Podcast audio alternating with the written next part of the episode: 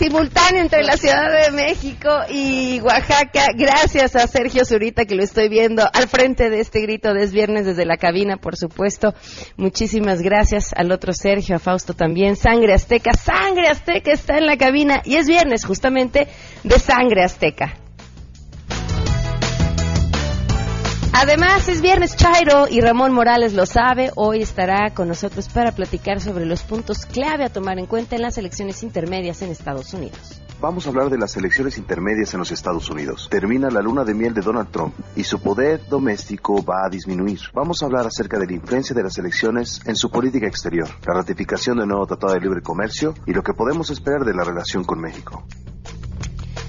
Tenemos buenas noticias y más. Quédense así arrancamos este viernes desde Oaxaca a todo terreno. MBS Radio presenta a Pamela Cerdeira en A Todo Terreno, donde la noticia eres tú.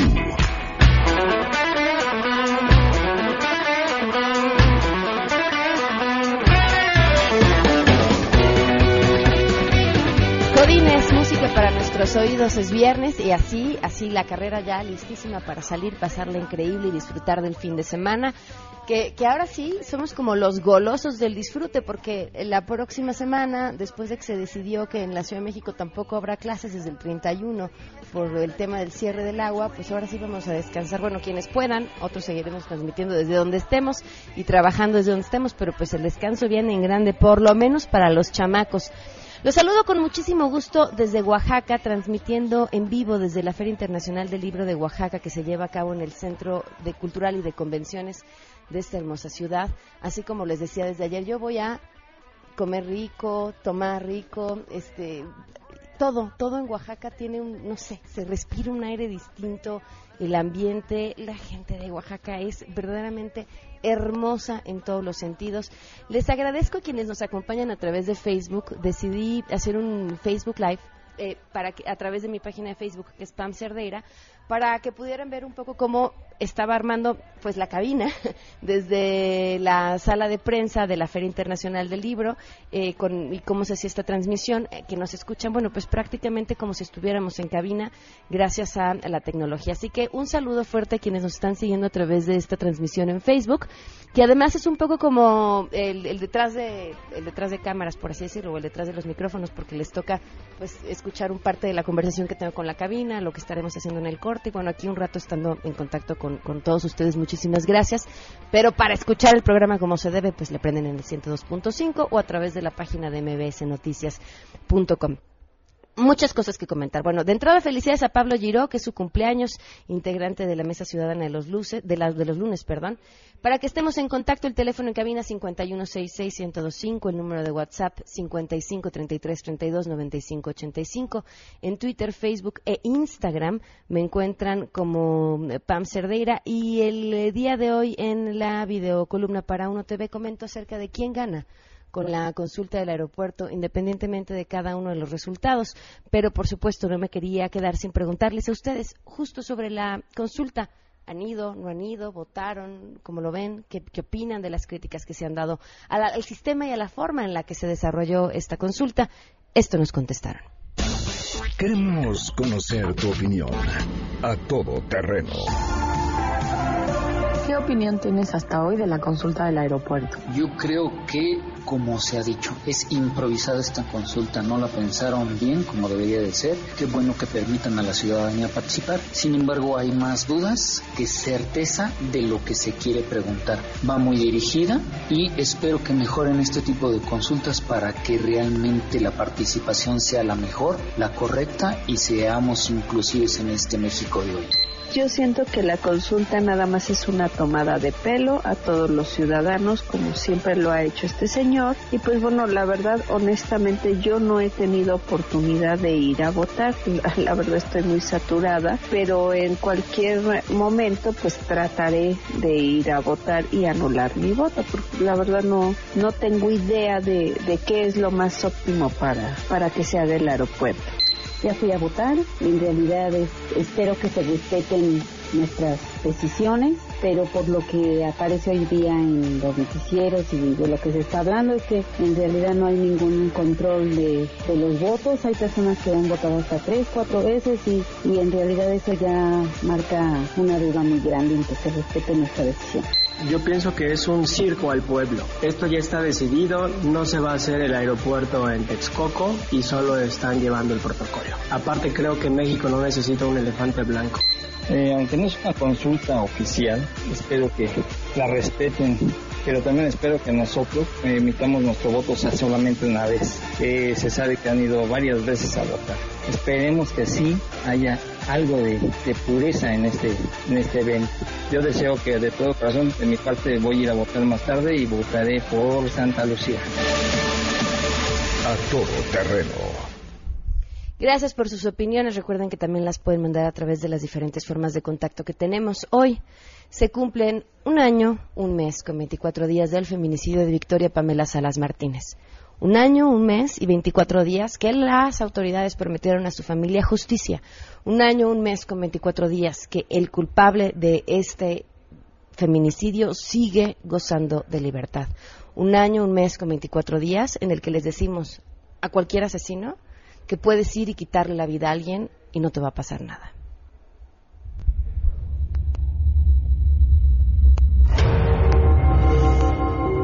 Estas lágrimas que derramamos, este dolor que traemos, este dolor que vamos a cargar, es la fuerza que nos va a seguir dando para seguir adelante y pedirle a las autoridades que hagan justicia, que hagan justicia.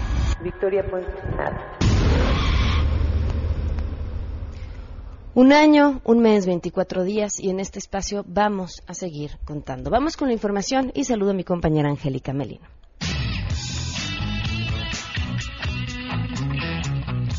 La Cámara de Diputados espera que el paquete económico del 2019 llegue el próximo 15 de diciembre, planteó el presidente de la Comisión de Presupuesto, Alfonso Ramírez. El también diputado de Morena indicó que las necesidades económicas en el país son tales que hasta el momento se han recibido al menos 250 peticiones de reparto de recursos para el año entrante. El legislador de Morena también admitió que nunca había visto en San Lázaro tantos coyotes y tantos gestores que hablan a nombre de dependencias de los tres órdenes de gobierno e instancias que reciben recursos federales pidiendo que se les otorgue presupuesto. Aseguró que esta práctica debe terminar, informó Angélica Melín.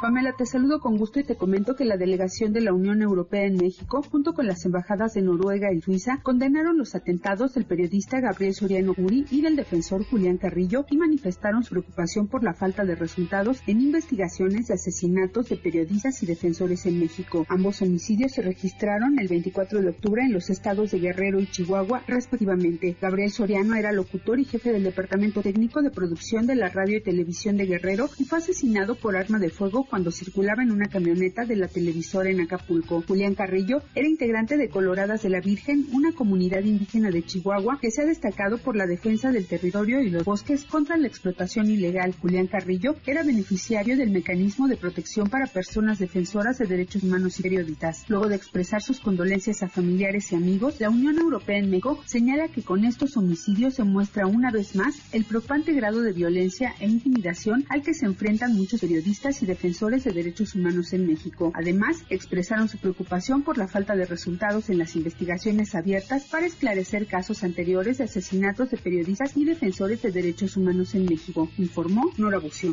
Buenas tardes. Las escuelas del sistema de bachillerato y nivel superior de la UNAM, ubicadas en el Valle de México, también suspenderán su labores debido al corte de agua que afectará a la capital del país. La institución informó que el miércoles 31 de octubre todos los planteles en el turno matutino tendrán clases de manera habitual, mientras que en el turno vespertino ya no tendrán actividades. En un comunicado señaló que para los días 1, 2 y 3 de noviembre no habrá actividades en ninguno de los planteles de la universidad que se localizan en la zona metropolitana. De esta forma, las clases y actividades académicas en las nueve prepas y cinco CCHs que integran el sistema de bachillerato de la UNAM, así como en las cinco facultades de estudios superiores y todas las instituciones de ciudad universitaria, se reanudarán hasta el día lunes 5 de noviembre. Cabe recordar que la CEP y autoridades capitalinas ya habían acordado que en las escuelas de nivel básico y medio superior no habría clases esos mismos días, medida que también adoptaron 12 municipios del Estado de México, informó Adrián Jiménez.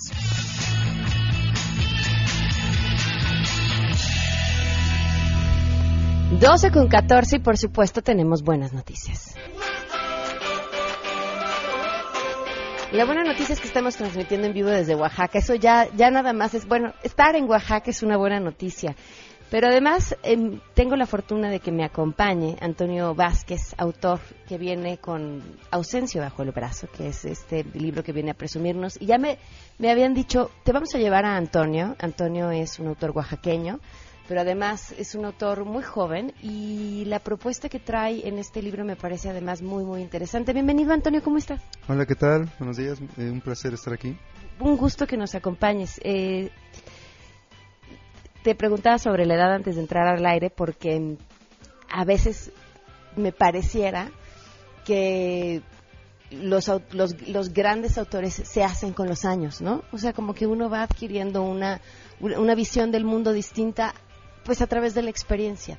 Y, siempre un autor eh, a los 30 años es siempre una buena noticia y más alguien con esta visión de esto que vienes a plantear en esta obra. Sí, pues yo creo que la experiencia vital es, es, algo que es el presente siempre, ¿no? Y no, no importa que tengas 40, 30 años, lo que estás viviendo es, es, es muy importante, ¿no? Lo, el ahora, ¿no? Y pues yo estoy muy contento de que ya se publicó esta novela que la escribí hace cinco años.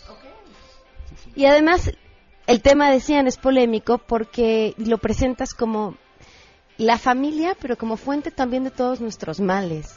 Eso me parece fascinante, porque si bien sí tenemos claro que este discurso, la familia es la base de toda sociedad, si volteamos y vemos los abusos, la violencia, las historias de terror que se viven adentro de muchas, y yo creo que en nuestro país de la mayoría de las familias, tendremos que replantearnos este concepto.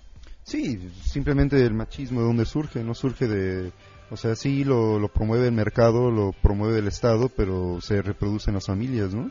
Ese, mm, ese abandono, ese, este, esa violencia, todo nace en la familia. Ahora cuéntanos sobre Ausencia. Pues Ausencio es una novela que trata sobre el padre ausente. Eh, al narrador se le muere su padre por alcoholismo y él no sabe cómo reaccionar porque no es un padre malo ¿no? o un padre bueno ¿no? y que eso es muy más fácil de procesar ¿no? o lo odias o lo amas ¿no? pero un padre ausente es un fantasma y, el personaje pues va como tratando de, asimilar esa, esa pérdida y, y, en ese luto va repitiendo los patrones de su padre y acaba en un alcoholismo que, que mm, rompe la realidad. Empieza a ver como que un ambiente muy fantasmal la novela. ¿Para quién es esta novela, Antonio? No lo he dicho nunca, ¿eh? Pero yo quise mucho a una amiga y, fue con ese amor que escribí esta novela. Ok, eh, yo, yo preguntaba sobre si tenías un perfil de lector pensado a la hora que escribiste, pero seguramente ella es ese perfil de lector. Mm, sí, sí, no, la novela es para, yo creo que para mexicanos, sobre todo, ese es mi público que yo quiero, y oaxaqueños sobre todo también, ¿no? Me, me, me, da, me daría mucho gusto que los oaxaqueños leyeran esta obra. Este, sí hay un, retrato de nuestras costumbres, pero también hay como que una exploración del lado oculto, ¿no? Como que de la sombra del oaxaqueño, que crecemos con una violencia que es, no, nos es muy natural, ¿no? Hay, hay, por ejemplo, jaripeos que te llevan de niñito y, vas viendo a los padres que están borrachos, vas viendo la segregación de mujeres y hombres, todo ese, todo ese proceso, a mí parecía muy espantoso, ¿no? Y me daba mucho miedo cuando era niño. Mm. Pues hay que leer Ausencio de Antonio Vázquez. Ausencio, felicidades por la novela y muchas gracias por habernos acompañado. Muchas gracias, muchas gracias. Vamos de volada a una pausa y continuamos a todo terreno. Son las 12 con 18. Pamela Cerdeira es todo terreno. Síguenos en Twitter, arroba Pam Cerdeira. Regresamos. Pamela Cerdeira está de regreso en A Todo Terreno. Únete a nuestra comunidad en facebook.com, diagonal Pam Cerdeira. Continuamos. Continuamos a todo terreno transmitiendo desde Oaxaca en el marco de la Feria Internacional del Libro de Oaxaca. Nada más quería comentarles que este 14 de diciembre se va a estrenar en México la película El mayor regalo del director español Juan Manuel Cotelo y habla acerca de la importancia del perdón entre los seres humanos para vivir en armonía, paz y sin violencia, algo que tanta falta nos hace.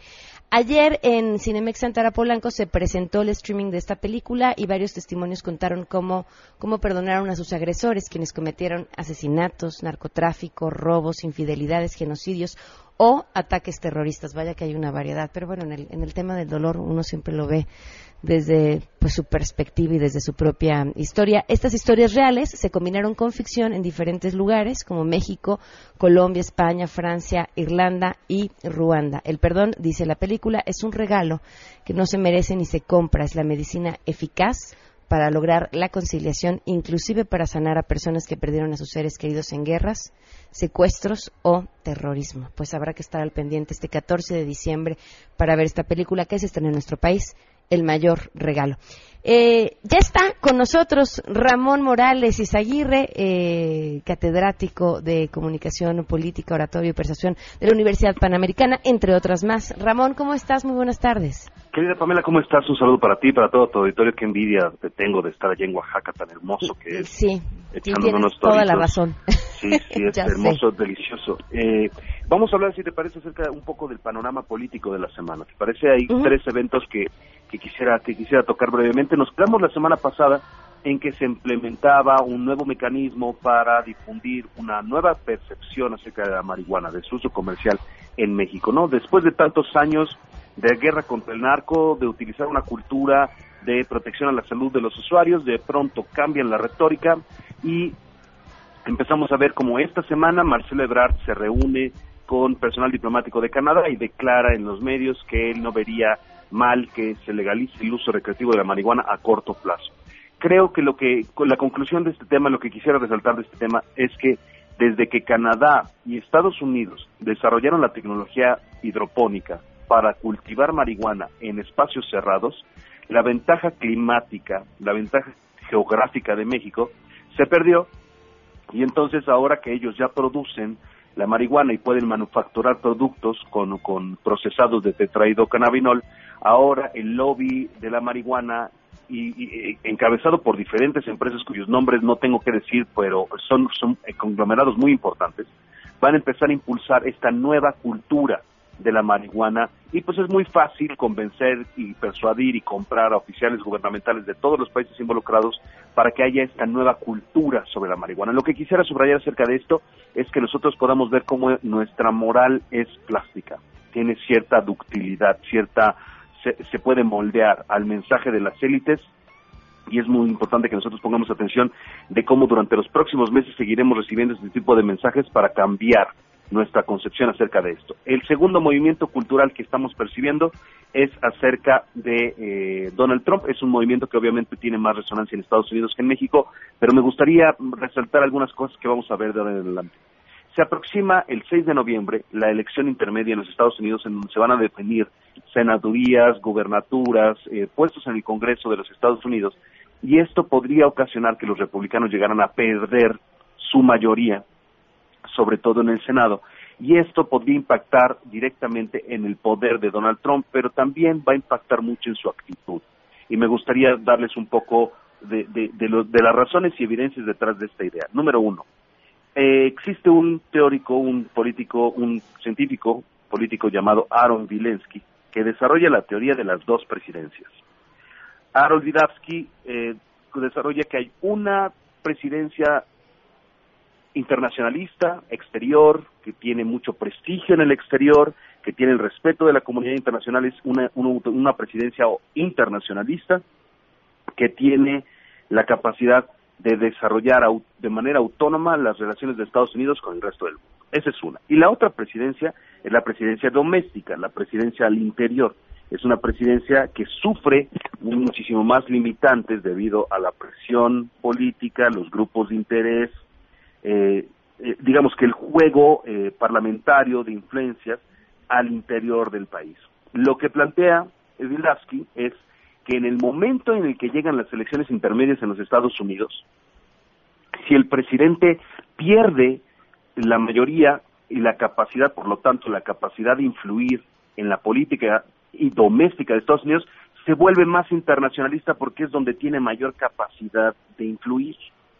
Repito, cuando el presidente norteamericano pierde las elecciones intermedias, en este caso Trump, que muy probablemente va a perder la mayoría en el Senado, por lo menos y varias gobernaturas importantes, entre ellas podría perder Florida, su tendencia se vuelve más hacia el exterior, donde tiene más posibilidades de influir, mayor eh, porcentaje de éxito y, por supuesto, que tiene menos opositores.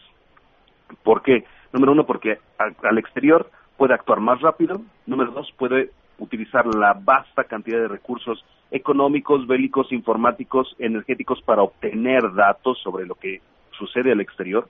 Número tres, la gran mayoría del pueblo, tanto norteamericano como en general las democracias, no le ponen mucha atención a la generación de política exterior. Confiamos en que nuestro secretario pues venga a aprender, ¿no? Y que nuestro presidente pues se encargue de eso, ¿no? Entonces, generalmente el público confía en el presidente y sobre todo en Estados Unidos para que desarrolle la política exterior.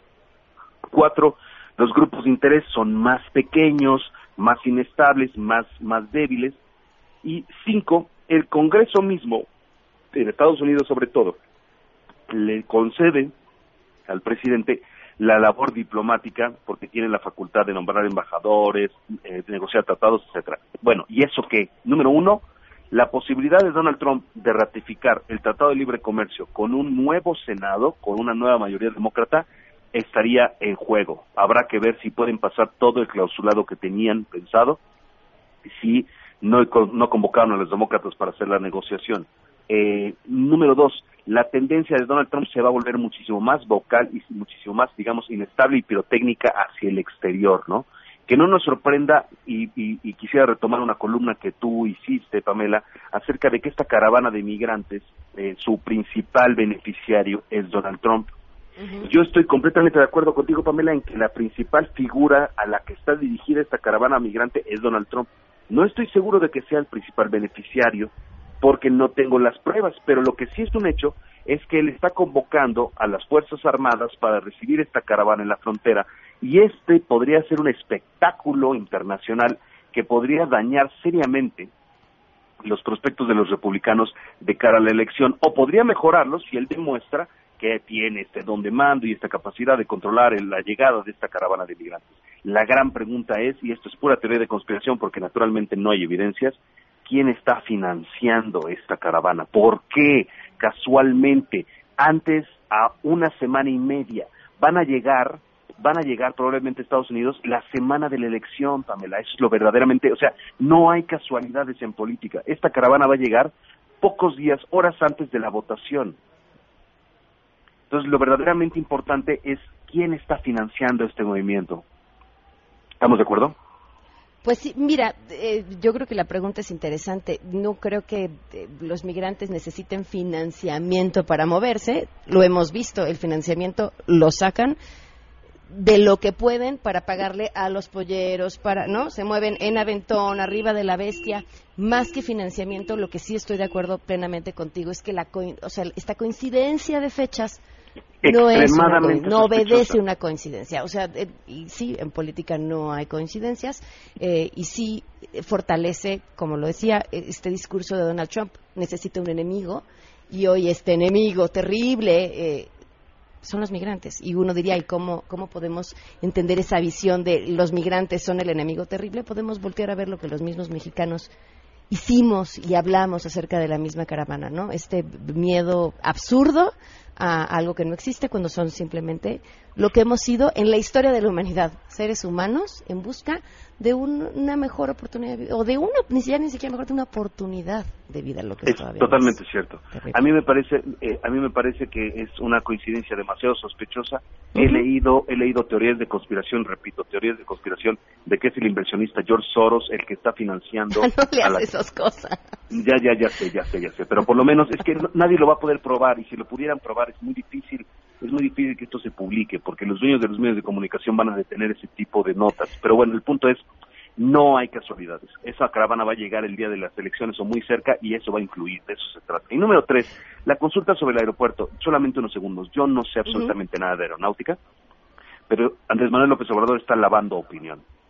Lavando opinión significa como el dinero lavado, que necesita un origen bien habido para demostrar su legitimidad, la decisión del aeropuerto. Ya está tomada, todo mundo lo sabe, y lo que está haciendo Andrés Manuel es lavar la opinión, es decir, lavar el acto de gobierno, el acto administrativo, con la apariencia de una consulta que genera la impresión de deliberación de que se está tomando en cuenta al, electorado cuando realmente esto no es para nada cierto, es una lucha de élites para que el capital para la, para la construcción del aeropuerto caiga sobre ciertas manos, pero la impresión de la consulta disminuye los índices negativos de este, obras unilaterales o dictatoriales del Ejecutivo. ¿Quién va a ganar? ¿Mande? Dices, ya está decidido. ¿Qué, opción va a ganar?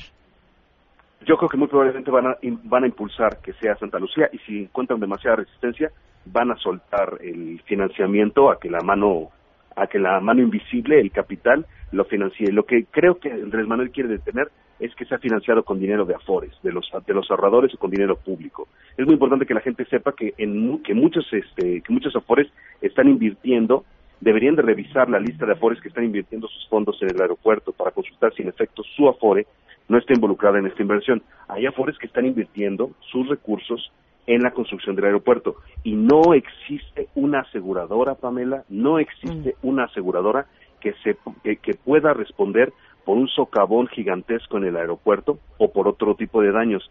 No va a haber quien respalde el dinero de los ahorradores si algo sucede con el aeropuerto. Pasarán muchos años, se olvidará lo que acabo de decir, pero es un hecho y está documentado de que se está utilizando el dinero de las Afores o se pretende utilizar dinero de las Afores para financiar ese aeropuerto. ¿Por qué? Porque no hay empresarios que quieran meterse en este en este pantano de arenas movedizas, naturalmente, yo creo que lo que Andrés Manuel está buscando es en parte eso, pero por supuesto que el favorecimiento a, sus, a su grupo más cercano es un fin es un fin evidente, ¿no? Pero pues bueno, a lo que más me quiero referir es que es un fenómeno muy muy raro en el mundo someter este tipo de consultas sobre obras federales al público ignorante sobre el tema.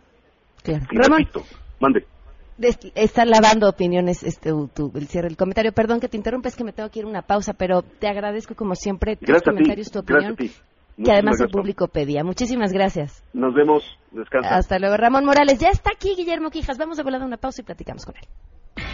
Si te perdiste el programa A Todo Terreno con Pamela Cerdeira, lo puedes escuchar descargando nuestro podcast en www.noticiasmbs.com. Estamos de regreso. Síguenos en Twitter, arroba Pam Cerdeira, todo terreno, donde la noticia eres tú. Continuamos.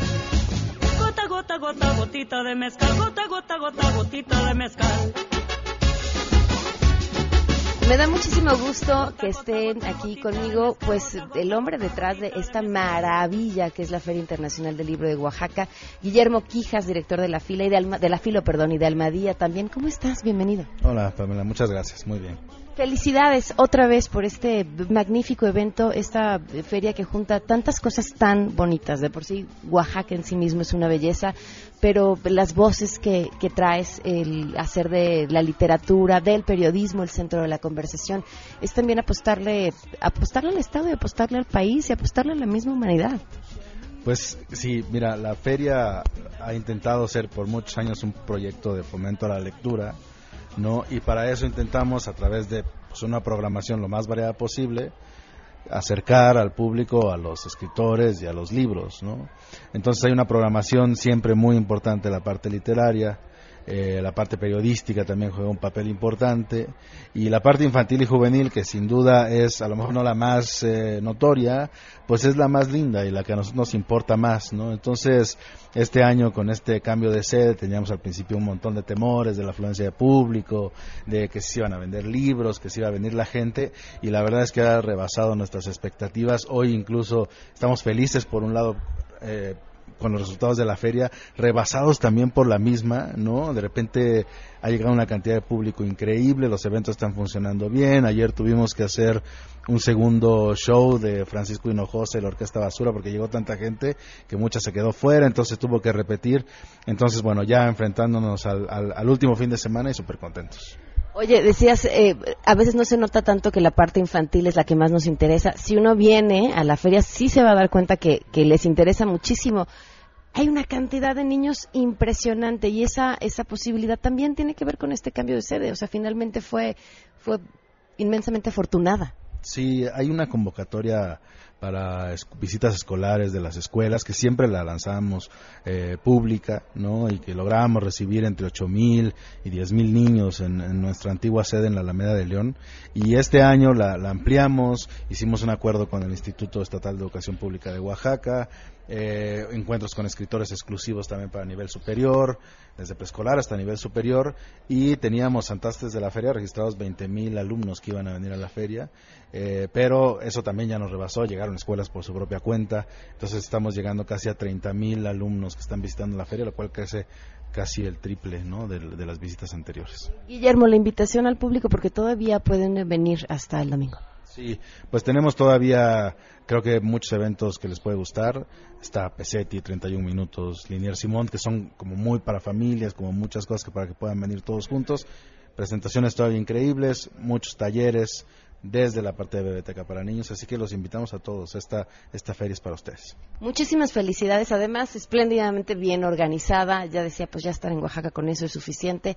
Eh, pero siempre que está uno en eventos como estos, se pregunta sobre esa clásica frase que nos hemos hecho en el imaginario de que no leemos. Y yo llego a la feria y veo a tanta gente eh, enamorada de la literatura que digo, ah, no, no me la creo. Sí, sí, definitivamente. Yo creo que estas encuestas pues tienen un sesgo primero de la ubicación geográfica en donde se desarrollan, el acceso a las librerías, que en muchos lugares en el país no hay, pero yo creo que si tú le pones al público y le generas una experiencia interesante a partir de los libros, se engancha de inmediato, ¿no? No tiene que ser ni un gran lector puede ser un lector principiante. Entonces, eso es lo que se intenta aquí en esta feria, ¿no? Y creo que el público de inmediato de inmediato reacciona. Creo que por naturaleza somos curiosos y creo que eso se ha visto en estos días en la feria. Pues muchísimas felicidades, Guillermo, y gracias por la invitación. Muchas gracias, Pamela. Damos a una pausa y volvemos con Sangre Azteca. Pamela Cerdeira es todo terreno. Síguenos en Twitter, arroba Pam Cerdeira. Regresamos. Pamela Cerdeira regresa con más en A Todo Terreno, donde la noticia eres tú. Marca el 5166125. Ladies and gentlemen, señoras y señores, ha llegado el momento de presentar con orgullo el galardón a lo más selecto de la semana. Los premios de la semana en A Todo Terreno.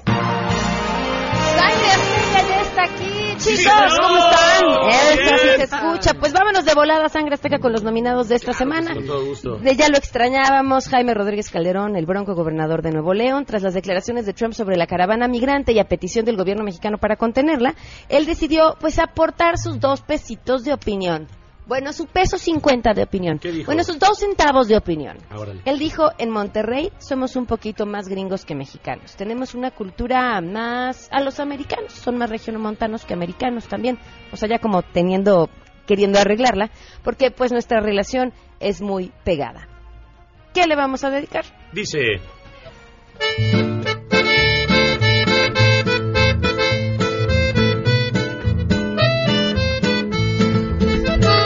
Dices que ya hasta eres gringo, que no te gusta el sombrero, ya está buenas relaciones, tienes tú con esos güeros, dueño de su territorio, ya convives muy certero, americano te hiciste, se te olvida, eres norteño. Ya te sientes very, very gringo, ya te sientes güero bandolero, más bien vale chistañero.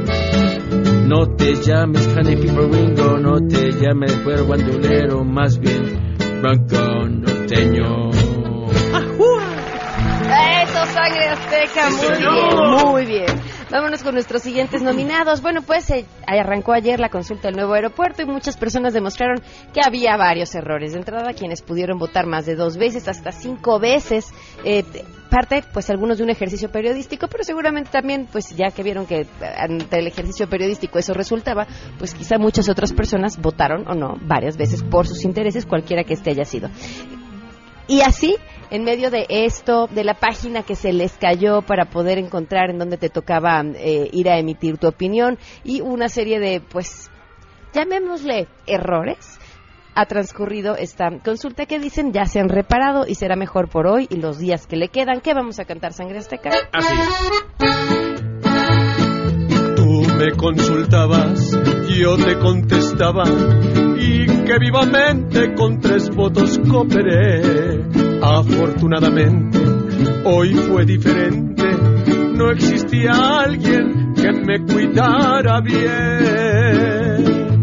Tres veces yo voté, tres veces yo voté, tres veces yo voté.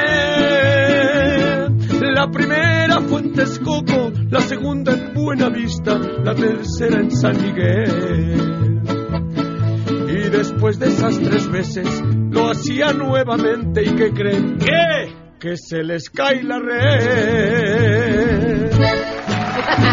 Qué bonito, Sangre Azteca. Siguientes nominados con el tacto de un elefante fue pues lo que sucedió por parte del gobierno de Chiapas en cuanto a la caravana migrante. ¿Qué pasó? Pues en las calles de Huistla durmieron varios miembros de la caravana migrante y en eso llegaron brigadistas del gobierno del estado para fumigar las calles para combatir mosquitos, transmisores del dengue, chikungunya y zika. Pero pues la gente estaba ahí, dormían niños, mujeres, hombres y demás, miembros de la caravana, y llegaron a echarles los químicos encima. Por supuesto, fueron duramente criticados. Ellos insistieron en que, pues sí, el protocolo se llevó a cabo de manera incorrecta. ¿Qué vamos a cantar? Pica, pica los mosquitos, los sin disimulo. Que no les caiga en el culpa de un malentendido. A esa pobre caravana, toda la desinfectaron, se pasaron ya mi Chiapas fue donde ha pasado. Después ya se arrepintieron, porfa que no se repita, no se pasen de pe... Perfectos. Sangre Azteca. Y nada más para seguir en el tema de Chiapas y la caravana migrante, me voy a brincar uno de nuestros nominados, justamente pues para seguir en esa misma línea. Y es que justamente en este marco de, la caravana migrante, pues resulta que el Partido Verde decidió uniformar a los migrantes en su paso por Tapachula, regalándoles playeras y las típicas mochilas de su partido que ya todos conocemos. Por supuesto, las críticas no se hicieron esperar en redes sociales en contra del partido y el actual gobernador interino eh, que se está reemplazando el mismo y a la vez es senador, con licencia Manuel Velasco, este, por intentar manipular con dadivas a los migrantes centroamericanos. Mientras tanto, ¿qué vamos a cantar? Dice. Estoy verde, me quisieron vestir. Estoy verde, abusaron de mí. Yo quiero pasar, yo quiero salir. Me quieren usar a favor de su sentimiento. Verde yo les vestiré, verde yo les vestiré. Todo por seguir a favor de su movimiento. Ay, qué bonito, Sangre Azteca. Se los van a robar para jingle en las próximas campañas, van a ver. Me voy a saltar también la siguiente nominada porque no podemos dejar pasar el último. Este, de que de hecho lo íbamos a nominar la semana pasada y nos ganó el tiempo. Y, y creo que es de las joyas de la televisión. Joyas de la televisión que seguiremos recordando por siempre y que además marcaron a este, o marcarán a este mártir de la información. La semana pasada se hizo viral un video de un reportero de multimedios que se tropezó, este, pues de la manera en la que a varias personas nos suele suceder. ¿Qué pasó? Estaba entrevistando a una mujer y en el marco de esta entrevista, justamente sobre un caso terrible además, de, de 37 niños de un kinder en la Ciudad de México que fueron víctimas de abuso sexual, el corresponsal de multimedios está entrevistando a una madre que se encuentra fuera de la institución educativa exigiendo justicia a las autoridades y entonces fueron víctimas de una represión por parte de granaderos y él le pregunta, oiga, pero pues además, pues veo que usted está embarazada y la mujer pues sonríe y le dice, no, no estoy embarazada. Es panza normal, sangre azteca. Chicos de panza normal, ¿qué vamos a cantar? Dice así. Yo te fui a entrevistar, estaba sola. Y algo se te abultaba anormal. Y yo te hice una pregunta de esas muy tontas. Y fui te dije hola, ¿qué tal? Amiga, hay que ver esa inflamación. Si estás embarazada o solo estás panzona. Soy un tonto, ¿a qué fui preguntar? Y pa' acabarla, era panza natural.